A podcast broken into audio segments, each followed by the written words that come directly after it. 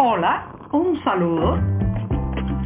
Les habla Joanny Sánchez, cubana, periodista, ciudadana, y les traigo este cafecito informativo recién colado y sin azúcar para despertar.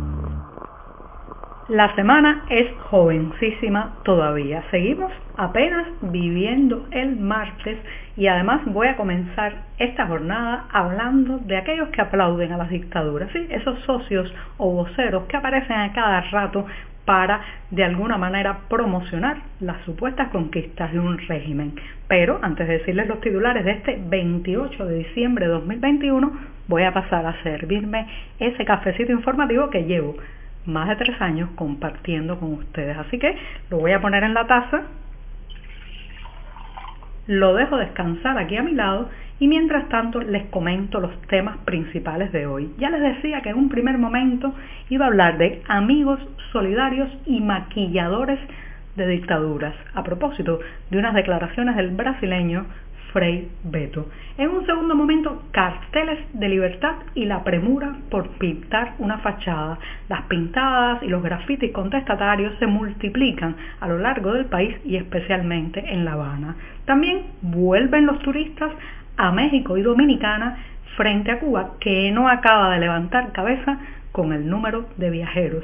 Y por último, recomendarles una exposición, una antológica de una de las figuras que más me gusta de la plástica cubana, Antonia Eiris, con una exposición que por estos días se presenta en La Habana bajo el título El desgarramiento de la sinceridad, una muestra que hace un balance y un resumen de buena parte de su obra. Ahora sí, café servido, temas presentados, el martes puede comenzar. Si eres de los que te gusta estar bien informado, síguenos en 14ymedio.com. También estamos en Facebook, Twitter, Instagram y en tu WhatsApp con este cafecito informativo.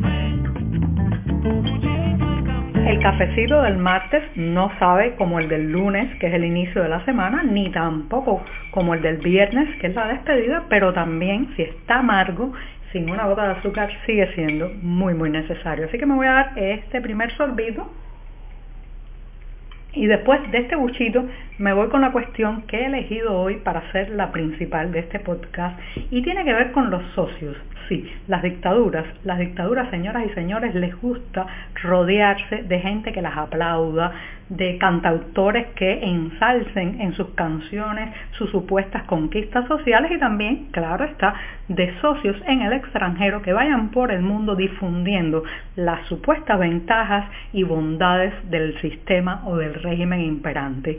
La dictadura cubana no ha sido eh, una excepción en ese caso y durante décadas se ha rodeado de estos personajes, de estos voceros, podríamos decir, que con el tiempo, hay que reconocerlo también, han ido mermando y disminuyendo no solamente en su cantidad, sino especialmente en su calidad. Pero hay algunos, hay algunos que se han mantenido décadas y décadas aplaudiendo a la Plaza de la Revolución de La Habana y ese ha sido el caso del brasileño Frei Beto, que esta semana ha hecho unas declaraciones que han levantado tremendas ronchas en la población cubana porque el brasileño ha dicho que en Cuba no hay hambre, pero los cubanos tienen mucho apetito. Esa es la frase textual que ha dicho Beto tras un recorrido al que lo llevaron, un recorrido de estos preparado, ajustado bajo el guion oficial por lugares donde se producen alimentos en Cuba. Y claro está, bastó este recorrido maquillado para que ya Frei Beto se viera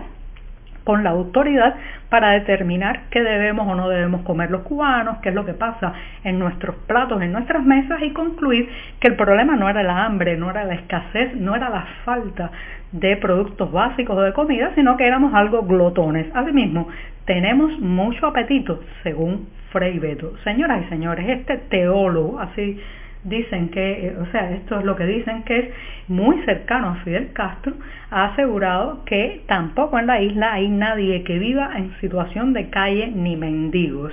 Basta hacer un recorrido por las redes sociales y los medios independientes para ver todas esas fotos de personas hurgando en los latones de basura muchas veces para poder alimentarse, la gente durmiendo en los bancos de los parques, las personas vulnerables pidiendo limosnas en los portales, especialmente de la capital cubana, pero todo eso no lo ve Frei Beto, porque cuando él llega a Cuba es eh, conducido a través de una burbuja de carros climatizados, de personas que lo atienden de cerca para que no se desvíe ni un centímetro del guion, de la pauta y digamos que del decorado que hacen para sus ojos, pero además porque parece ser que le gusta aplaudir a la dictadura. Recuerden que este fue el hombre también que eh, al que Fidel Castro le dio una larga entrevista que después se concretó en un libro llamado Fidel y la religión, que en realidad era un puente o lo que decimos en buen cubano, una pala para que Castro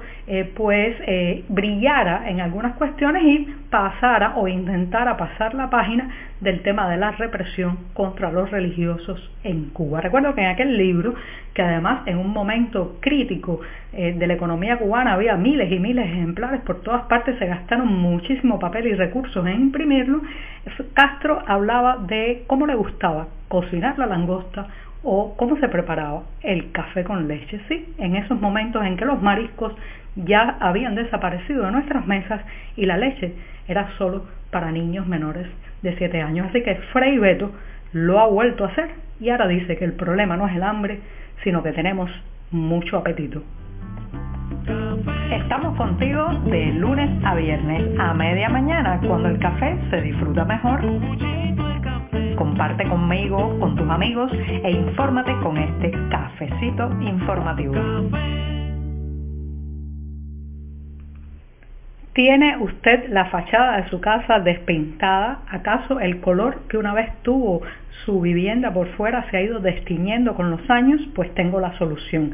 Basta que alguien pinte un cartel contestatario, un cartel con una consigna contra el Partido Comunista o los dirigentes en el poder para que inmediatamente en pocas horas usted tenga nuevamente su casa pintada por fuera. Así, así fue ayer en la calle 30 del municipio Playa de La Habana cuando un enorme cartel de letras rojas y mayúsculas apareció en un muro, en el muro exterior de un restaurante privado con las palabras libertad, también la frase no más dictadura y claro está el lema, el título de esa canción que se ha convertido en el himno de la democracia y de la rebeldía en Cuba que es patria y vida. La pintada, la pintada duró apenas unas horas porque poco después una movilización policial y también pues una movilización de pintura, podríamos decir, terminó por volver a pintar la fachada del local. Esto en una ciudad donde hay muchísimas viviendas que llevan décadas y décadas sin ver sobre sí una brocha de pintura. Los carteles, señoras y señores, han sido una forma de rebeldía en las últimas décadas en Cuba. Recuerdo en los años 90 también los carteles de abajo Fidel que se multiplicaron justamente en los momentos más duros de la crisis económica. Así que parece que estamos viviendo otra vez una vuelta del graffiti contestatario en Cuba. El turismo, la gran apuesta del régimen cubano para reactivar la economía en la isla, lamentablemente no acaba de levantar cabeza. Recuerden que en los meses más duros de la pandemia, cuando en muchos hospitales faltaban los insumos básicos y también cuando la crisis económica estaba tocando fondo, siguieron construyéndose hoteles de 4 y 5 estrellas, alojamientos de lujo a lo largo de todo el país. Pues lamentablemente esas inversiones que no hemos podido disfrutar los cubanos ni han venido a aliviar la situación económica del día a día, parece ser que no va a dar resultados ni dividendos a corto o mediano plazo. Los datos de turismo en Cuba, señoras y señores, siguen dando disgusto.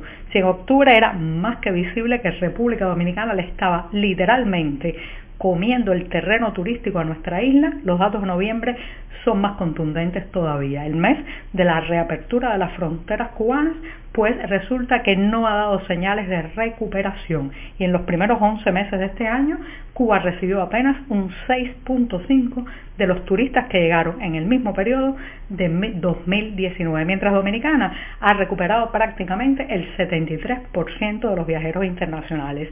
¿A qué se debe esto? No es solamente una cuestión de costos, no es solamente una cuestión quizás de más agresividad en la publicidad turística.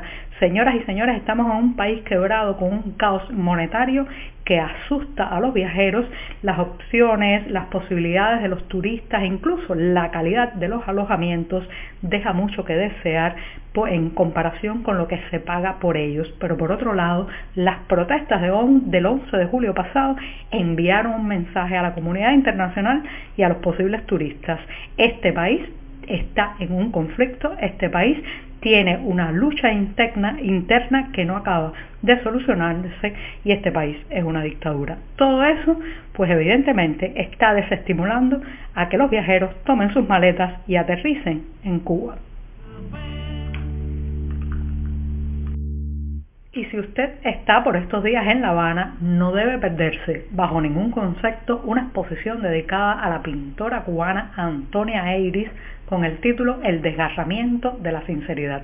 Se trata de una muestra antológica que se expone por estos días en el tercer piso del edificio de arte cubano del Museo Nacional de Bellas Artes y está compuesta por óleos, cartulinas, litografías y collage de esta pintora cubana, reitero, Antonia Eiris, que es además uno de mis pinceles favoritos de las artes plásticas en esta isla.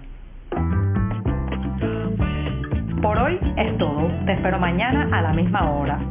Síguenos en 14medio.com. También estamos en Facebook, Twitter, Instagram y en tu WhatsApp.